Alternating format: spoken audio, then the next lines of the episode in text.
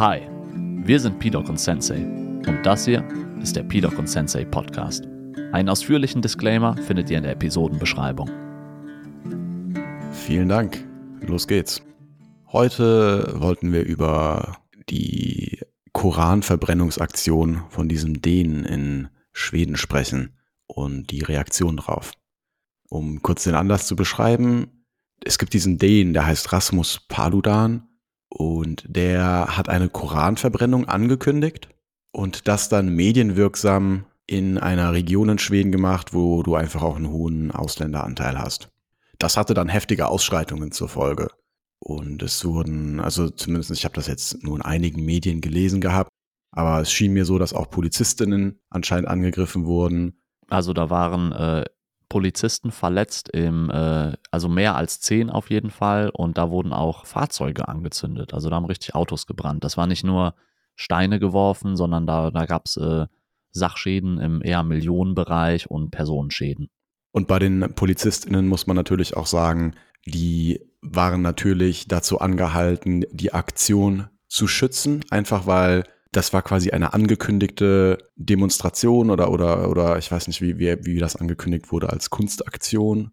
Und das wurde nicht gerichtlich verboten.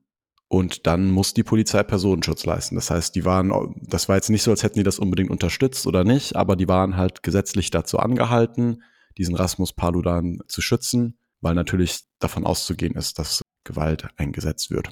Ja, das ist ja wie eine öffentliche Kundgebung natürlich. In der kannst du auch künstlerische Aktionen machen. Du kannst ja hier in Deutschland auch demonstrieren und dabei Musik präsentieren. Das ist alles möglich, das ist legitim.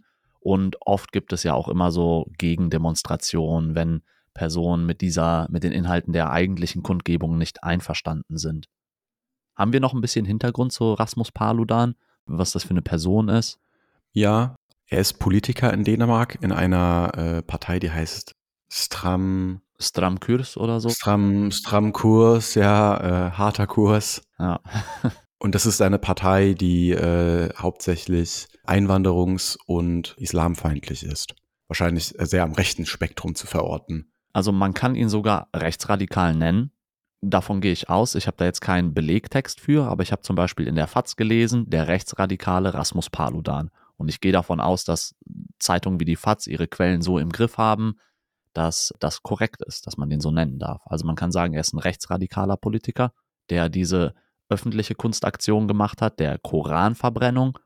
Und ist das jetzt eine Unterstellung oder ist das ein Fakt, dass er damit gezielt provozieren wollte?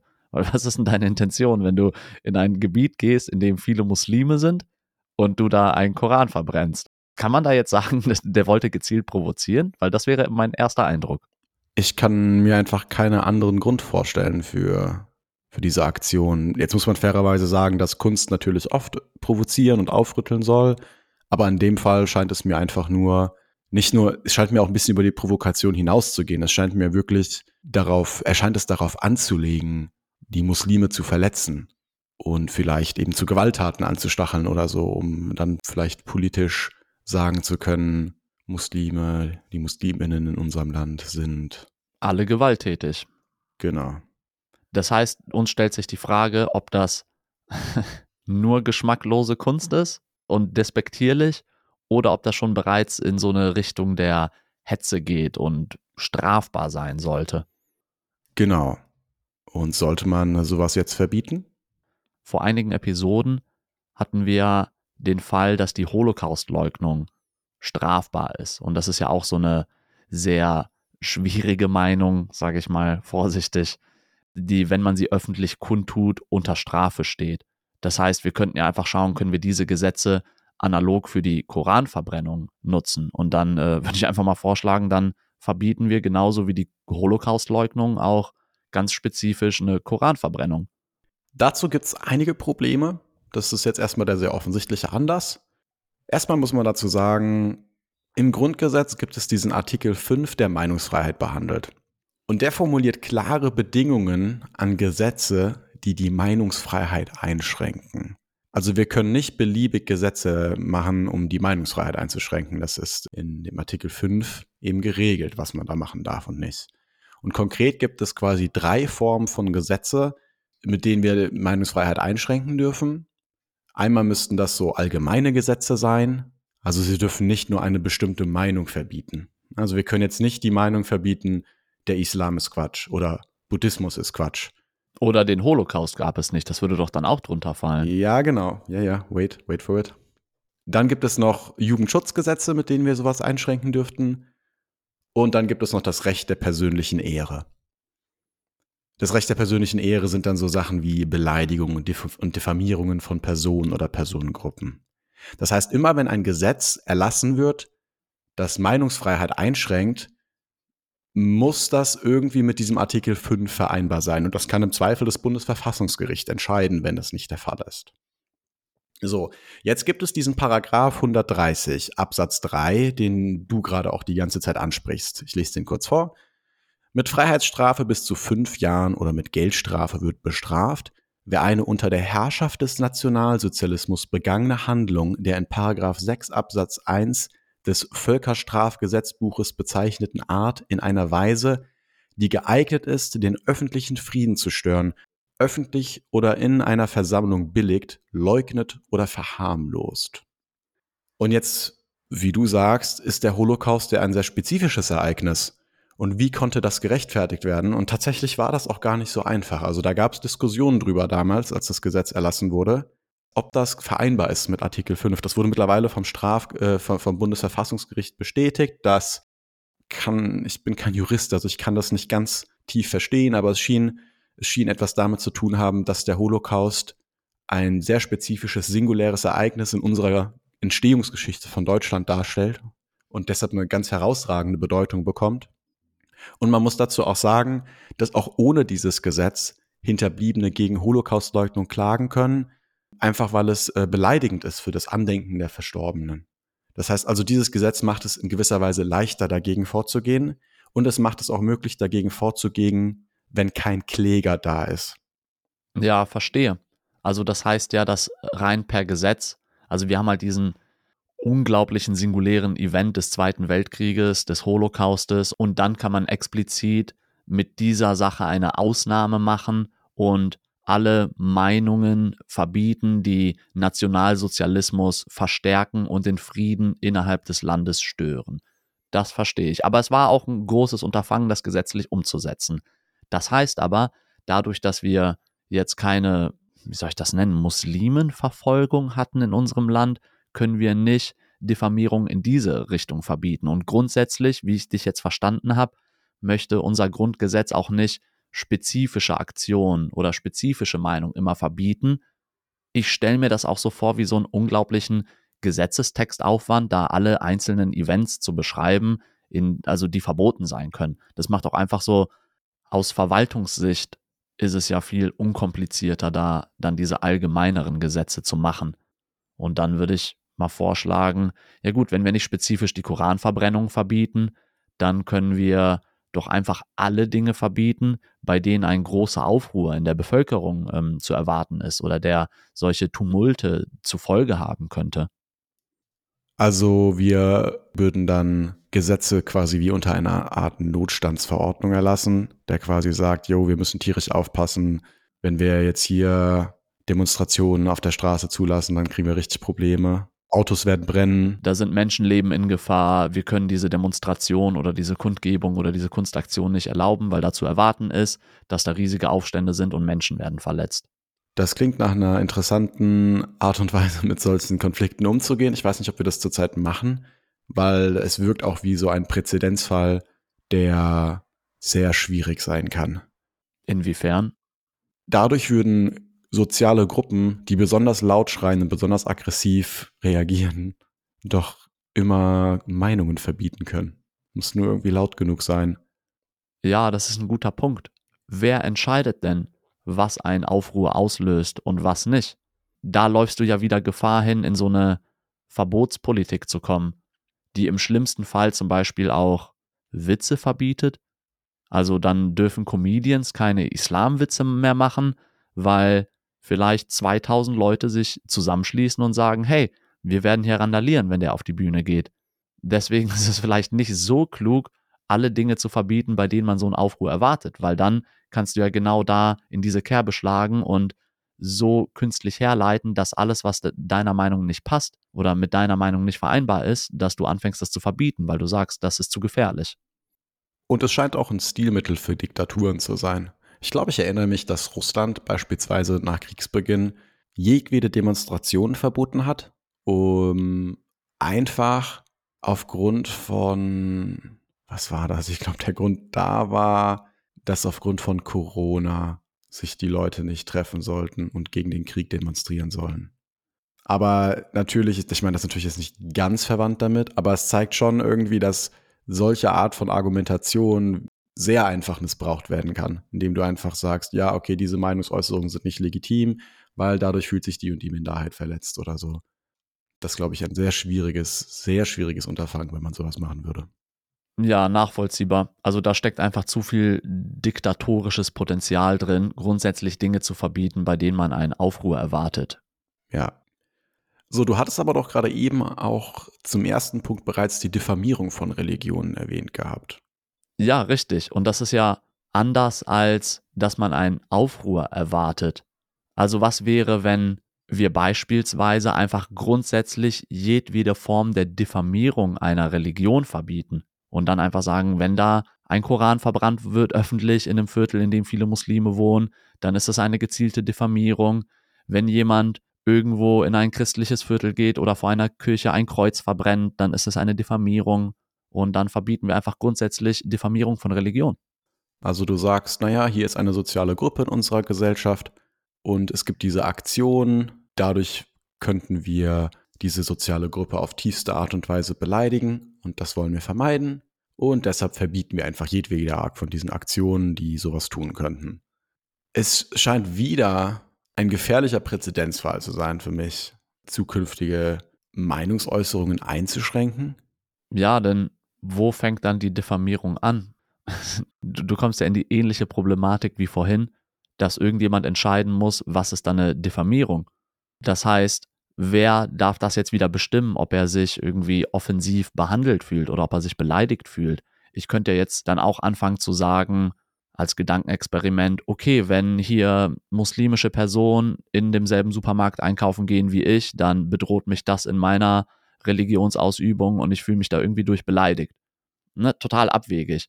Aber was wäre, wenn sehr viele Personen dann solche äh, Dinge vertreten? Oder jemand sagt, ja, grundsätzlich, sobald das Wort Islam oder Christentum auf einer Kabarettbühne fällt, finde ich das sehr diffamierend und despektierlich. Ich möchte nicht, dass darüber gesprochen wird. Dann kommst du ja auch wieder in eine Situation, in der, das nennt man Slippery Slope, ne? Es ist äh, sehr, sehr rutschig, eine ziemliche Rutschbahn, zu entscheiden, was da richtig und falsch ist. Das ist ein guter Punkt. Wie willst du so ein Gesetz formulieren? Also mir fällt es sehr schwer, ein Gesetz irgendwie so zu formulieren, dass es allgemein genug ist und dann nicht, wie du gerade schon andeutest, einfach jedwige Erwähnung von Religion beispielsweise in Meinungsäußerungen verbietet. Grundsätzlich, das hatte ich glaube ich auch in der ersten Episode zu Rassismus mal erwähnt, ziehe ich meine persönliche Grenze immer da, wo man anfängt zu Gewalt aufzurufen und ernsthafte Konsequenzen zu befürchten sind. Das ist jetzt natürlich auch wieder sehr schwammig formuliert, ne? weil war jetzt bei der Koranverbrennung ernsthafte Konsequenzen zu befürchten oder nicht? Ich würde fast tendieren zu ja, dass das absehbar war aufgrund dieser Provokation, aber du willst auch die Meinungsfreiheit schützen. Und dann habe ich ein bisschen gegoogelt und gesehen, dass es in äh, Amerika in 2010 gab es einen äh, Priester oder einen Christen, ich habe gerade nicht den Namen vor Augen, aber ich habe hier den Artikel, der hat auch in so einer Aktion den Koran verbrannt und damit wirklich tausende Leute aufgeregt. Und was aber in Amerika interessant gelöst ist, ist, dass die amerikanischen Gerichte entschieden haben, dass zum Beispiel Nazi-Propaganda und Nazimärsche durch überwiegend von Juden bewohnte Gebiete mit Hinweis auf die Meinungsfreiheit erlaubt sind. Weiter sagen die, dass man traditionell in Amerika darauf vertraut, sorry, dass ich lache, dass sich im öffentlichen Diskurs die vernünftigen Ideen durchsetzen. Ja, das sei mal dahingestellt. Vor allem sagen die auch, dass bei Gruppendiffamierung in extremer Form Hate Speech genannt, also Hassrede, der Schutz der Meinungsfreiheit nicht von vornherein versagt wird. Und die Gerichte sagen, dass es entscheidend ist, ob die Aktion einen Aufruf zur Gewalt darstellt, ob gezielt Einschüchterung betrieben wird oder ob es zu unmittelbarer Gewaltausübung kommt. Bloße Vermutungen genügen nicht. Das heißt, da müssen am Ende auch immer wieder die Gerichte kommen, aber es ist erlaubt, dass du in ein Judenviertel gehst und Nazi-Propaganda dort in der Kundgebung präsentierst. Schwer vorstellbar in Deutschland. Da ist auf jeden Fall in den USA wieder ein viel stärkeres Verständnis von Meinungsfreiheit. Oder? Also das heißt, du kannst da mit Hakenkreuzen da langlaufen in so einem Judenviertel und da das ist von der Meinungsfreiheit geschützt. Ja, das ist das ist auf jeden Fall gar nicht vorstellbar in Deutschland. Ja.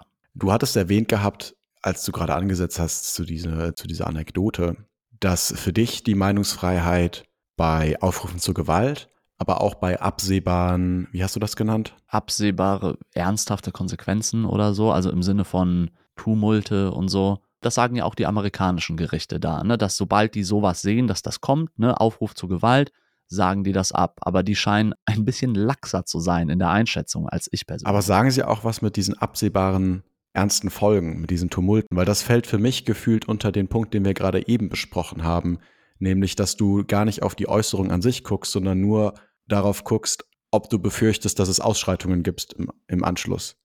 Ja, richtig. Das ist genau der Punkt, den wir gerade auch hatten. Das heißt, die haben, stimmt, ähnlich wie wir eine gute Idee gehabt und dann haben die die einfach durchgezogen. Wir sind aber anderer Meinung, oder? dass wir eher sagen, naja, du kannst nicht einfach nur auf Basis der Vermutung eines Tumultes Dinge verbieten, weil ansonsten, wenn Leuten was nicht passt, könnten die einfach anfangen, immer Tumulte zu machen, bis es nicht mehr gemacht wird. Genau, und ich finde generell bei Meinungsfreiheit ist es eben so, dass eben die unbequemen und unpopulären Meinungen oft die sind, die du, die du beschützen musst, weil die bequemen und Meinungen, die sonderlich populär sind, die brauchen keinen Schutz. Die sind ja populär. Ja, richtig ein essentieller Teil von Meinungsfreiheit ist, dass du eben starken Dissens kriegst und dass es eben auch mal sein kann, dass du, das braucht dann gar nicht so extreme Meinungen auch oft. Ich meine, man guckt sich mal so, man kann sich ja mal so Klimawandelthemen oder angucken. Das hat dann ja gar nicht unbedingt diese Hate Speech Dimension bei Klimawandel, wenn da Leute anderer Meinungen sind, aber da können durchaus schnell sehr viele Emotionen hochkommen. Und dann ist es eben wichtig, dass auch die unbequemen Meinungen die Möglichkeit in einer Demokratie haben, geäußert zu werden. Vielleicht auch nach diesem amerikanischen Prinzip, dass du die Hoffnung hast, dadurch, dass wir die Meinungen alle zulassen und diesen Meinungswettbewerb zulassen, können sich dann die vernünftigen Meinungen und die besten Meinungen eben bewähren.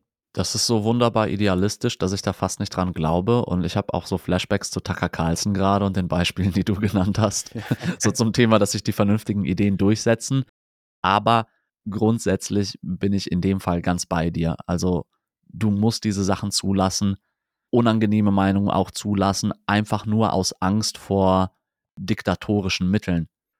Aber dann nochmal zu dem generellen Verbot von Kunstaktionen oder Diffamierungen.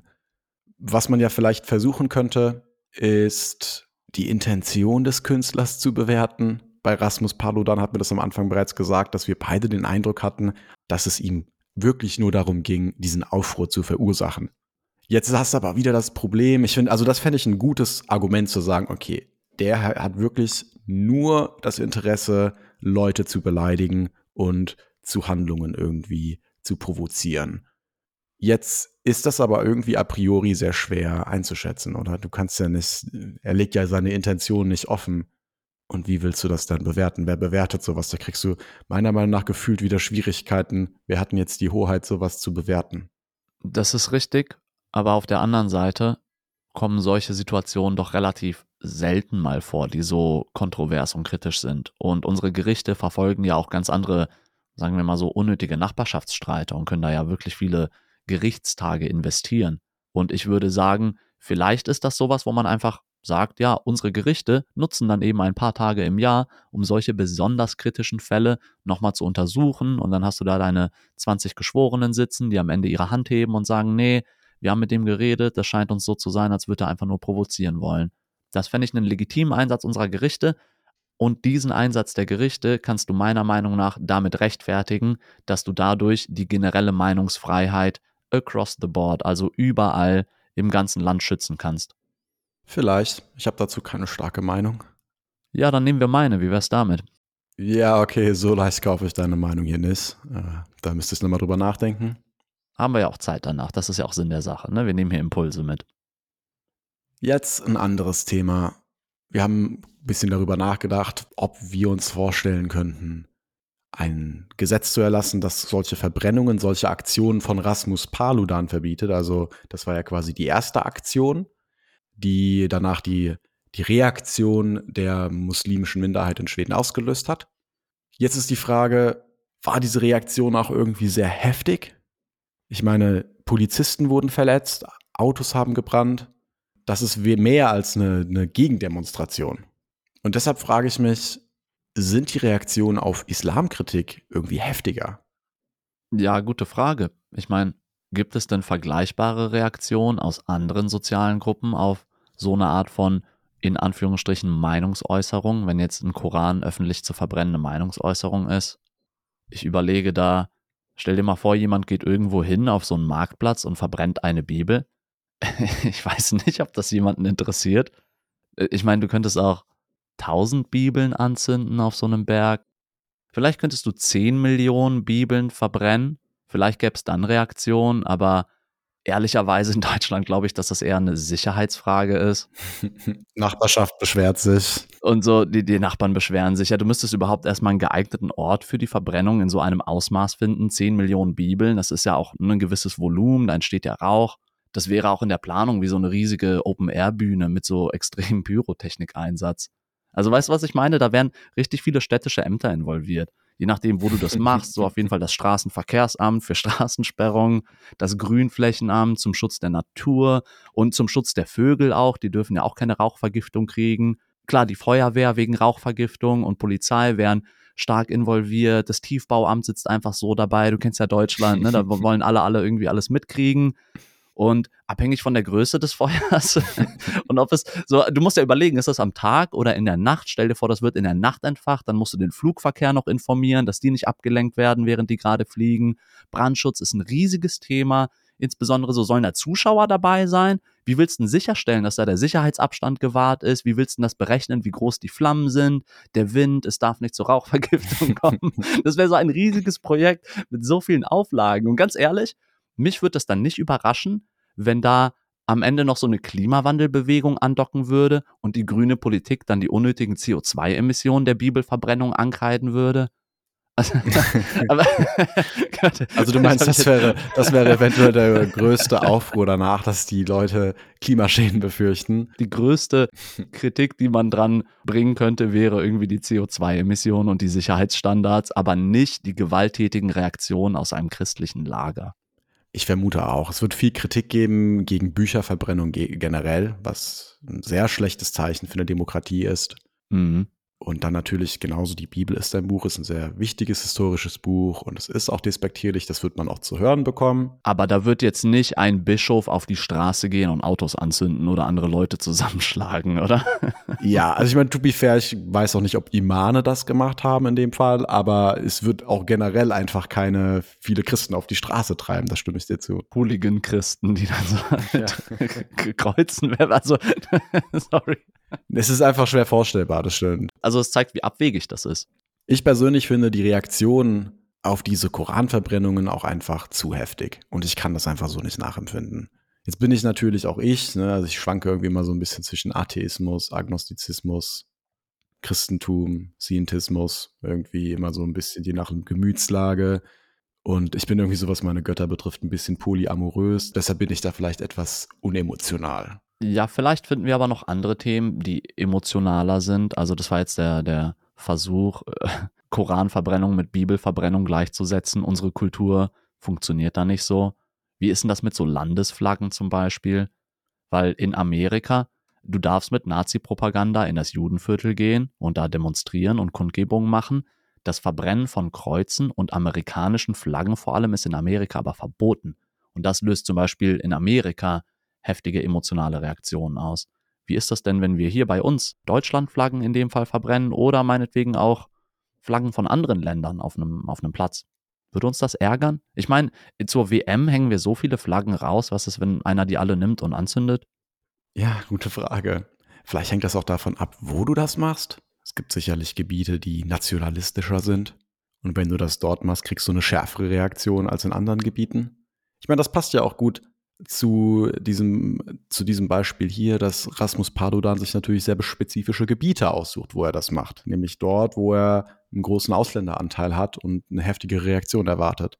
Stellt sich mal vor, der macht das irgendwo und niemand reagiert. Das wäre ja total peinlich. Ja, das wäre eigentlich gut für unsere Demokratie oder für deren Demokratie in Dänemark oder Schweden war das. Schweden, ja. Ja, also das wäre der Idealfall. Dann sieht er einfach nur richtig dumm aus. Ja, vielleicht finden wir dann aber einen guten Vergleich. Was ist denn, erinnerst du dich an dieses Böhmermann-Schmähgedicht? Was ist denn so, wenn jemand gezielt ein Schmähgedicht oder diese wirklich wüsten Beleidigungen in einem Gebiet vorliest, wo das ganz viele betroffene Personen hören können? Also ich glaube, wir Deutschen, nenne ich uns jetzt mal, können da, da können wir schon ein bisschen empfindlicher drauf reagieren? Oder hast du da eine Haltung zu? Ja, ich weiß nicht. Äh, ich ob das in Deutschland so kulturell ist, dass man sich politisch dann so aufregt, dass man dafür auf die Straße geht. Ich erinnere mich, das Schmähgedicht hat auf jeden Fall scharfe Reaktionen ausgelöst bei ja, eben. Erdogan-Anhängern. Ich erinnere mich immer, dass die türkische Minderheit in Deutschland zu einem sehr hohen Prozentsatz Erdogan wählt. Das heißt, die werden vielleicht sehr angegriffen, wenn man Erdogan schmäht oder so. Das könnte vielleicht äh, eine Reaktion hervorrufen. Okay, aber du meinst, wenn jetzt jemand unsere Bundespolitiker schmäht, dass der gemeine Deutsche, die Deutsche dann eher nicken würde, anstatt sich zu ärgern? Oder also, das ist auch wieder so schwierig vorstellbar. Es ist so schwierig, mich da einzufühlen, einfach. Wie gesagt, das, das wollte ich am Anfang klar machen. Ich kann das einfach nicht nachempfinden. Generell diese Art von Reaktion. Das bin aber auch ich. Also, ich bin mhm. da vielleicht manchmal auch ein bisschen gefühlskalt. Ja, meinst du, es könnte sein, dass das einfach medial auch verzerrt ist, weil so sehr starker Fokus auf einige wenige laute RandaliererInnen gelenkt wird? Bestimmt. Der generelle Eindruck, den man kriegt, wenn irgend so ein Aufruhr ist, dann geht die Kamera natürlich nicht zu den ganzen Leuten, die friedlich zu Hause sitzen und nichts tun, sondern dann geht natürlich die Kamera immer auf die Leute, die eben jetzt Amerika-Flaggen verbrennen oder so. Und dann sieht man halt das hauptsächlich bin mir sicher, dass das unsere Meinung färbt. Es wird ja auch gerne so ein Feindbild in den Medien erzeugt. Und wenn uns beispielsweise in Deutschland die islamische Kultur eher fremder ist, weil wir mehr christlich geprägt sind, vielleicht funktioniert das dann umso leichter, weil in der Regel Dinge, die ich nicht kenne, die kann ich besser hassen. Und wir hatten auch in Podcast Folge 3 zu den Fluchtbewegungen gesprochen, dass dort die Fluchtbewegungen in 2015 deutlich kritischer in den Medien beleuchtet wurden und Fehlgriffe Einzelner besonders viel Aufmerksamkeit äh, bekommen haben. Dabei ist ja in jeder Menge von, sagen wir mal, 100.000 Personen jemand Geisteskrankes dabei, jemand Kriminelles, jemand Gefährliches. Aber ich glaube, wir hatten schon mal eine gemeinsame Haltung entwickelt, dass einzelne Gruppen, einzelne Kulturen in diesem oder jenem Land kritischer oder weniger kritisch beäugt werden. Einfach nur aufgrund der Erfahrung, die man mit denen hatte oder nicht. Das stimmt. Das kann sicherlich auch hier ein Faktor sein. Aber mir fällt doch auf, dass, wenn ich mich zurückerinnere an diese Charlie Hebdo-Karikaturen, nachdem die rauskamen, gab es starke Reaktionen dagegen. Ich meine jetzt nicht den Terroranschlag, das war ein fürchterliches Verbrechen, aber ich glaube nicht, dass wir heute in den Terror, in ter islamistischen Terror eintauchen wollen. Ich meine, einfach auch danach gab es heftige Reaktionen, starke Äußerungen gegen und auch schon Todesdrohungen gegen Charlie Hebdo. Und das fand ich damals auch schon sehr befremdlich. Es schien mir so, dass Musliminnen sehr emotional auf karikative Darstellungen von Mohammed reagieren. Das scheint ja so ein Ding zu sein. Das karikative ja, das habe ich auch so wahrgenommen. Ne? Also das ist zum Beispiel etwas, was sehr konkret ist gefühlt, wo beispielsweise Christinnen anders wären dass äh, uns karikative Darstellungen von Jesus nicht so. Das gibt's doch, glaube ich, auch hier auf so Infoscreens immer zu Ostern, Ganz dann so Jesus mit so Eiern an einem. Also das ist normal. Es ist völlig, das ist Normalzustand. Die werden wahrscheinlich auch in Kirchen verbreitet. in so kirchlichen WhatsApp-Gruppen. Und dann nochmal zu dieser Voreingenommenheit von Medien, sprich, dass wir vielleicht einen falschen Eindruck kriegen, dadurch, dass zu sehr auf die Unruhestifter fokussiert wird in solchen Fällen. Bei Charlie Hebdo gab es wirklich weltweit viele Proteste. Aber dann hört man natürlich auch wenig von den Leuten, die vielleicht die Karikaturen als beleidigend empfinden und sagen, ich fand das nicht gut. Aber das ist halt eine legitime Meinungsäußerung auch. Also es, man, man hört dann vielleicht nicht viel von den Leuten, wo ich von ausgehe, dass es auch bei den Muslimen einfach die große Mehrheit ist letzten Endes, die das vielleicht nicht gut fand und das als eine Meinung, eine legitime Meinung nach vorne bringt, aber eben nicht gewalttätig wird. Und das ist schon etwas, wo ich denke, da kriegen wir durch die mediale Darstellung vielleicht ein schlechteres Gefühl.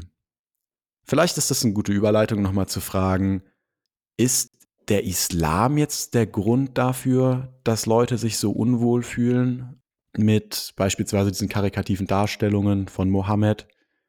Oder ist das vielleicht auch etwas Kulturelles? Also woher kommen dann oft diese scharfen Reaktionen? Hat das, hat das mit dem Islam zu tun? Das scheint ja was Rasmus Paludan, worauf der hinaus wird. Die Tatsache, dass äh, Musliminnen bei uns Probleme haben, hängt mit dem Islam zusammen. Ja, da stehen wir schon mit einem Fuß im Rassismus, würde ich sagen. Interessante Frage. Grundsätzlich, islamische Religionen sind ja auf der Welt sehr weit verbreitet. Also ich habe äh, mal geguckt, äh, Islam ist die offizielle Religion in 26 Ländern in Asien, Afrika und dem Mittleren Osten. Genauso sind aber auch die kulturellen Unterschiede von Land zu Land extrem groß. Deswegen kann man meiner Meinung nach nicht von einer Eigenheit des Islams sprechen, sondern muss eher auf die kulturellen Eigenheiten der jeweiligen Länder eingehen, die auch islamisch geprägt sind. Schauen wir beispielsweise auf Bosnien, da sind über 50 Prozent der Bevölkerung islamischen Glaubens. Von dort habe ich aber noch nie, wirklich noch nie diese eskalationsartigen islamischen Reaktionen gehört. Im Gegenteil, die da vorherrschende Kultur ist ganz anders als beispielsweise die in Saudi-Arabien. Also da liegen ja Welten dazwischen und beide Länder sind islamisch geprägt. Das ist witzig, dass du das sagst, wenn ich gerade so dran denke. Das kann man ja auch mal mit christlichen Ländern vergleichen. Ne? Wir haben ja auch viele christlich geprägte Länder. Und wenn man jetzt sich Brasilien und Dänemark anguckt. Ja, Christ ist nicht gleich Christ, oder? Wäre das schon sehr absurd zu sagen, ah ja, boah, die ganzen Christen. Also es ist schon ein Riesenunterschied zwischen diesen Ländern, einfach kulturell. Ja, und ich glaube, was wir einfach machen, ist eine rassistische Verallgemeinerung einfach zu sagen, der Islam an sich, weil das ist, also wie gesagt, in Bosnien und Saudi-Arabien und halt die mal nebeneinander und guck mal, wie die Kultur da ist. So, aber dann finde ich, der Punkt zu fragen, ist es vielleicht eine kulturelle Eigenheit der jeweiligen Länder und diese kulturellen Eigenheiten sind zufällig in einem islamisch geprägten Land. Wenn du mal schaust, so, du hast Länder, in denen es Geschlechtsverkehr mit deiner Ehefrau ohne ihr Einverständnis nicht verboten. Zum Beispiel in Algerien, in Bangladesch, in Irak, in, in Marokko zum Beispiel hat der Justizminister selber gesagt, er hat argumentiert, dass, Zitat, man einem Mann nicht das nehmen darf, das rechtens ihm gehört. Also der sagt, you can't deprive a man of what is rightfully his. Das sind ja ganz andere Werte, als wir haben. Oder manche Gesetze setzen einfach fest, dass Geschlechtsverkehr in einer Ehe immer im Einverständnis ist, grundsätzlich. Das setzt die Ehe voraus mit der einzigen Ergänzung, dass die Frau 13 Jahre oder älter sein muss. Krass. Erklär das mal allen heterosexuellen Ehen in Deutschland und überprüf mal, wie die das finden und ob die das ärgern würde, wenn man so eine Meinung hier propagieren würde. Ja, und das, ich meine, das hört ja nicht auf. Es gibt ja noch viele andere umstrittene Themen. Todesstrafe zum Beispiel. Die Todesstrafe ist in zig Ländern noch erlaubt. Also nicht zwei, drei, vier, sondern ich setze dann einen Link in die Beschreibung, 30, 40 oder so, und kommt dort nicht nur selten vor. Es stellt sich für mich dann die Frage, ob wir unsere zentraleuropäische Gesetzeslage und Kultur einer ganzen Welt aufzwingen wollen, beziehungsweise von nach Europa migrierten Personen erwarten können oder, oder erwarten dürfen, dass die ihre Kultur in einigen zentralen Aspekten anpassen. Und das wäre jetzt beispielsweise, was ich genannt habe, keinen Geschlechtsverkehr ohne gegenseitiges Einverständnis zu haben oder nicht mit Gewalt auf geschmacklose und oder despektierliche Witze zu reagieren. Und selbstredend auch noch einige weitere Punkte der Vollständigkeit halber, aber ich gehe jetzt nicht auf die Punkte ein, weil ich glaube, du verstehst mein Argument, richtig? Also, wenn du im Rahmen solcher Gesetze sozialisiert wirst, hast du meinem Verständnis nach zwangsläufig eine andere Kultur. Wenn für dich die Todesstrafe immer eine als legal angesehene und berechtigte Strafe angesehen wurde, dann bist du ja auch eher bereit, andere Personen zu bestrafen, indem du ihnen das Leben nimmst. Also Charlie Hebdo beispielsweise, dann ist das für dich vielleicht legitimer. Ich finde, das ist eine interessante Zusammenfassung.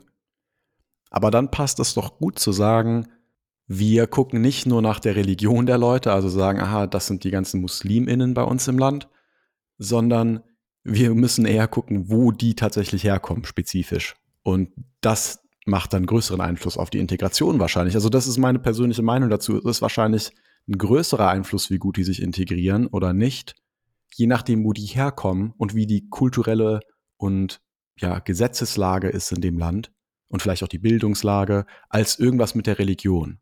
So, das, das ist jetzt mein persönlicher Eindruck dazu.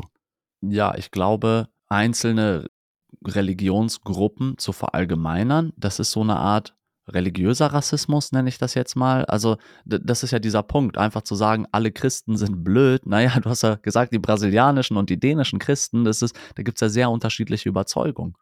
Da muss man vorsichtig sein.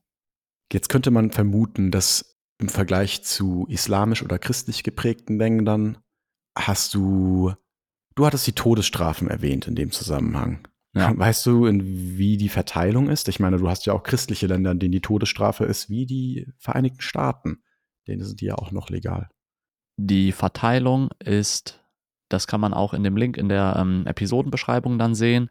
Du hast äh, China sehr groß, du hast Indien, du hast äh, den Iran, du hast Saudi-Arabien, Ägypten, Äthiopien und äh, auch so ein bisschen in Westafrika, in Nigeria, Indonesien. Aber es ist alles schon kannst du fast sagen, ein so ein gewisses Ballungsgebiet. Und natürlich Amerika hast du erwähnt. Da ist die auch noch erlaubt. Aber da ist die nicht so weit verbreitet wie jetzt in einigen dieser anderen Länder. Aber interessant, weil das Großteil der Länder, die du gerade genannt hast, sind muslimisch geprägt. Also das ist ein, anscheinend ein sehr verbreitetes Phänomen in muslimischen Ländern. Und da fällt ja auch auf, dass viele der stark islamisch geprägten Länder nicht säkulär sind. Ne, also wenn man sich mal beispielsweise Iran als Extrembeispiel anguckt, in denen, äh, ich weiß gar nicht, wie das genau heißt, aber auf jeden Fall, das ist eine Theokratie wahrscheinlich als Staatsform, weil das, das höchste Staatsoberhaupt ist quasi auch der größte äh, religiöse Führer. Das heißt, man könnte sich vorstellen, dass viele kulturelle Eigenschaften in diesen Ländern auch sehr mit dieser politischen Staatsform zu tun haben. Das könnte ein Zusammenhang sein aber dem könnte ich auch genauso gut widersprechen. Also es ist eine interessante Hypothese, aber es muss überhaupt nicht so sein. Und wir sehen auf jeden Fall eine Korrelation mit islamisch geprägten Ländern und dem Vorkommen der Todesstrafe. Das heißt aber nicht, dass das kausal ist. So, ne, und wir möchten ja, also da will ich dir gerne widersprechen, dass wir jetzt nicht versehentlich Schlüsse ziehen und sagen, ja, alle islamisch geprägten Länder möchten gerne morden. das jetzt, den, den hast Schluss du das nicht gerade gesagt, den Philipp? Schluss, da müsste ich mir nochmal anhören. Ich kann mich nicht entsinnen, dass ich das gesagt habe. War das jetzt dieses Stilmittel, von dem wir im Diskussionspodcast gesprochen haben, mit vielleicht entfremdenden äh, Reformulierungen, um meine Meinung ja, zu delegitimieren. Ja, also hast du gerade gesagt, dass alle islamischen Personen gerne töten? War das das, was du meinst, Philipp? Genau, ja. Also nicht genau, falsch. Das habe ich nicht gesagt. Und wir haben jetzt gerade so ein bisschen überlegt, inwiefern die starken Reaktionen auf Meinungsäußerungen vielleicht vom Islam oder vielleicht von nur gängigen Kulturen in Gegenden, wo Islam vorherrschend ist, entsteht. Was mir dazu jetzt auch noch vielleicht einfällt, ist, dass es einen großen Unterschied macht oder machen könnte, ich weiß das nicht genau, ob die soziale Gruppe in einem Land in der Minderheit ist. Weil, wenn wir beispielsweise nochmal auf die Alternativen, die haben ja gerade eben überlegt, was könnte bei uns so Reaktionen hervorrufen? Und dann muss man natürlich auch einsehen, dass es eine ganz andere Situation ist, dass wir die Mehrheit in einem Land sind und dadurch vielleicht einen Ticken gelassener und einen Ticken weniger gestresst, insbesondere wenn die Minderheit oft viel Kritik bekommt. Und ich stelle mir die Situation jetzt beispielsweise in Schweden auch so vor, da kommt dieser Rasmus Paludan in dieses Gebiet rein, in dieses Dorf oder wo, wo immer das war, wahrscheinlich war es eine Vorstadt, macht diese Aktion, von denen alle wissen, dass die sehr kränkend sein wird für die Muslime und ist dann auch von der Polizei geschützt. Also die können nicht mal hingehen und dem mit dem reden quasi oder, oder dem zur Unterlassung zwingen, sondern er kriegt noch die Staatsunterstützung. Und ich könnte mir vorstellen, wenn du eine Minderheit bist, kann sowas vielleicht auch sehr traumatisierend sein, diese Erfahrung. Ich versuche mich da gerade so ein bisschen einzufühlen. Und dazu kommt dann irgendwie auch noch einfach, dass es ist ja ein viel diskutiertes Problem in vielen Ländern Europas, dass nicht alle Integration gut funktioniert. Es gibt gewisse soziale Gruppen, die sich einfach nicht so gut integrieren lassen. Das hat man in Frankreich besonders stark mit diesen Banlieues, diese Vorstädte von Paris. Und Schweden hat das auch tatsächlich viel diskutiert. Und mir schien es ein bisschen letztlich so, dass Rasmus Paludan eben sich diese gesellschaftlichen Probleme versucht hat zunutze zu machen, um den Islam schlecht darzustellen. Ja, es sind ja zwei Punkte, die du da gerade ansprichst. Das eine kann ich nachvollziehen, weil ich kenne das aus meiner Erfahrung in Deutschland. Wenn du rassistische Äußerungen gegenüber gesunden, erwachsenen, weißen Männern machst, dann prallt das so richtig ab. Das ist total uninteressant. Eher das Gegenteil, dass es fast schon gesellschaftlich akzeptiert ist, da sehr viele Witze drüber zu machen. Aber es ist ja auch die Mehrheit. Aber dann wiederum ist es kulturell bei uns in Deutschland aktuell so, oder seit einigen Jahren, seit 10, 20 Jahren so, dass wenn du über Minderheiten Witze machst, dass du dann eher angefeindet wirst oder dass diese Meinung eher angefeindet wird. Insofern kann ich nicht kausal jetzt zustimmen und sagen, das stimmt, was du sagst, aber basierend auf meiner Erfahrung kann ich dieses Statement nachvollziehen. Also da könnte was drin sein. Und das andere, was du angesprochen hattest, war ja diese gezielte Intention, die kulturellen Eigenheiten einer gewissen Minderheit zu instrumentalisieren, politisch zu instrumentalisieren. Ne, dass man darauf baut, dass die schockiert sind bei so einer Tat, bei so einer Koranverbrennung, darauf baut, dass die gewalttätig reagieren, um das zu instrumentalisieren. Und ähm, also meiner Meinung nach, so verhaltet sich jemand, der ein Arsch ist. Also das würde ich einfach jetzt hier so rausstellen. Das ist, das ist einfach keine feine Art. Das ist ein richtiger, richtiger Arschlochzug, das so zu machen. Und ich glaube, das ist auch keine Beleidigung, was du gerade gesagt hast gegen Rasmus Paludan, weil du das ja nicht spezifisch, du hast ja nicht spezifisch gesagt, dass Rasmus Paludan ein Arsch ist, sondern nur ja. eine Person, die so handelt wie Rasmus Paludan. ja, genau. Das, also wichtige, wichtige Unterscheidung. Also das ist total unverschämt und gemein, wenn das jemand hier bei uns machen würde. Also ich weiß nicht, was wäre das denn? wenn jemand jetzt hier bei mir am Marktplatz irgendwie eine Demonstration macht, in der er Bilder von mir zeigt und sagt irgendwie, wie doof ich bin und dann Bilder von mir anzündet, als ob ich mich dann nicht ärgere. Sag so, hey, was soll das? Was machst du hier? Ich würde dann nicht gewalttätig reagieren, aber wir wären uns doch alle einig, das ist doch, das ist doch genauso doof wie Cancel Culture, das Thema, was wir auch hatten. Was, was soll das hier? Willst du mich hier irgendwie öffentlich diffamieren? Das ist doch nicht in Ordnung. Das verbieten wir nicht, wobei in dem Fall wäre es Verleumdung einer Person. Und Beleidigung und Diffamierung, ja. Das wäre gesetzlich verboten, aber grundsätzlich ist das alles erlaubt so. Und also eins meiner Fazits heute wäre, ja, religiöse Schriften verbrennen den ganzen Tag lang. Ist in Ordnung. Das muss man aushalten. Wir bauen drauf, dass es möglichst wenig passiert, aber ich werde als Gesetzgeber das nicht verbieten. Ich würde aber vielleicht ein bisschen in einzelnen Fällen so ein Bundesgerichtshof oder so oder so ein Landesgericht engagieren und da nochmal drauf gucken und in dem Fall, dass die gezielte Intention nachweislich Provokation ist, das in Einzelfällen vielleicht verbieten. Aber grundsätzlich, wenn da jemand die 10 Millionen Bibeln verbrennt, habt deinen Brandschutz im Griff und dann let's go. Und du bist halt ein dummer Idiot, weil du Bücher verbrennst, aber damit musst genau, du dann halt leben. Genau, genau, aber das ist, du machst dich ja selber zu dieser Person, das möchtest du offensichtlich sein und das werden auch, der Großteil der deutschen Bevölkerung wird dich auch genauso wahrnehmen. Glückwunsch, hast du geschafft. aber wir verbieten das nicht als Gesellschaft, weil als Gesellschaft müssen wir in der Lage sein, diese unangenehmen Meinungen und Darstellungen auszuhalten, weil die Alternative in meinen Augen in unseren Augen, so wie ich es verstehe, ist ja das teilweise bis ganze Verbot der Meinungsfreiheit und vielleicht auch das Möglichmachen für so diktatorische Elemente. Und das wäre ja sowas wie eine strafrechtliche Verfolgung von im schlimmsten Fall von allen Comedians, von allen Kabarettistinnen, die irgendwo das Wort Christentum, Islam, sonst irgendwas erwähnen, weil dann fühlt sich jemand schlecht behandelt, wir verbieten das und du kommst ins Gefängnis. Und diese Alternative ist so düster und dystopisch, dass wir deswegen erlauben, den Koran zu verbrennen? Eieiei, das hört sich schlimm an außerhalb des Kontextes. Sollte man keine Compilation machen von unglücklichen Sätzen, oh, die Sandler sagt. das hört sich sehr unangenehm an. Aber äh, stimmst du dazu? Also, oder bin ich da jetzt alleine? Warum sagst du nichts? Ich möchte mich hiermit distanzieren von Elvenruth. nein, nein, lass mich nicht allein. Wir entschuldigen uns. nein, nein, nein, nein, nein, nicht canceln. Ich will nicht gecancelt werden. Nein.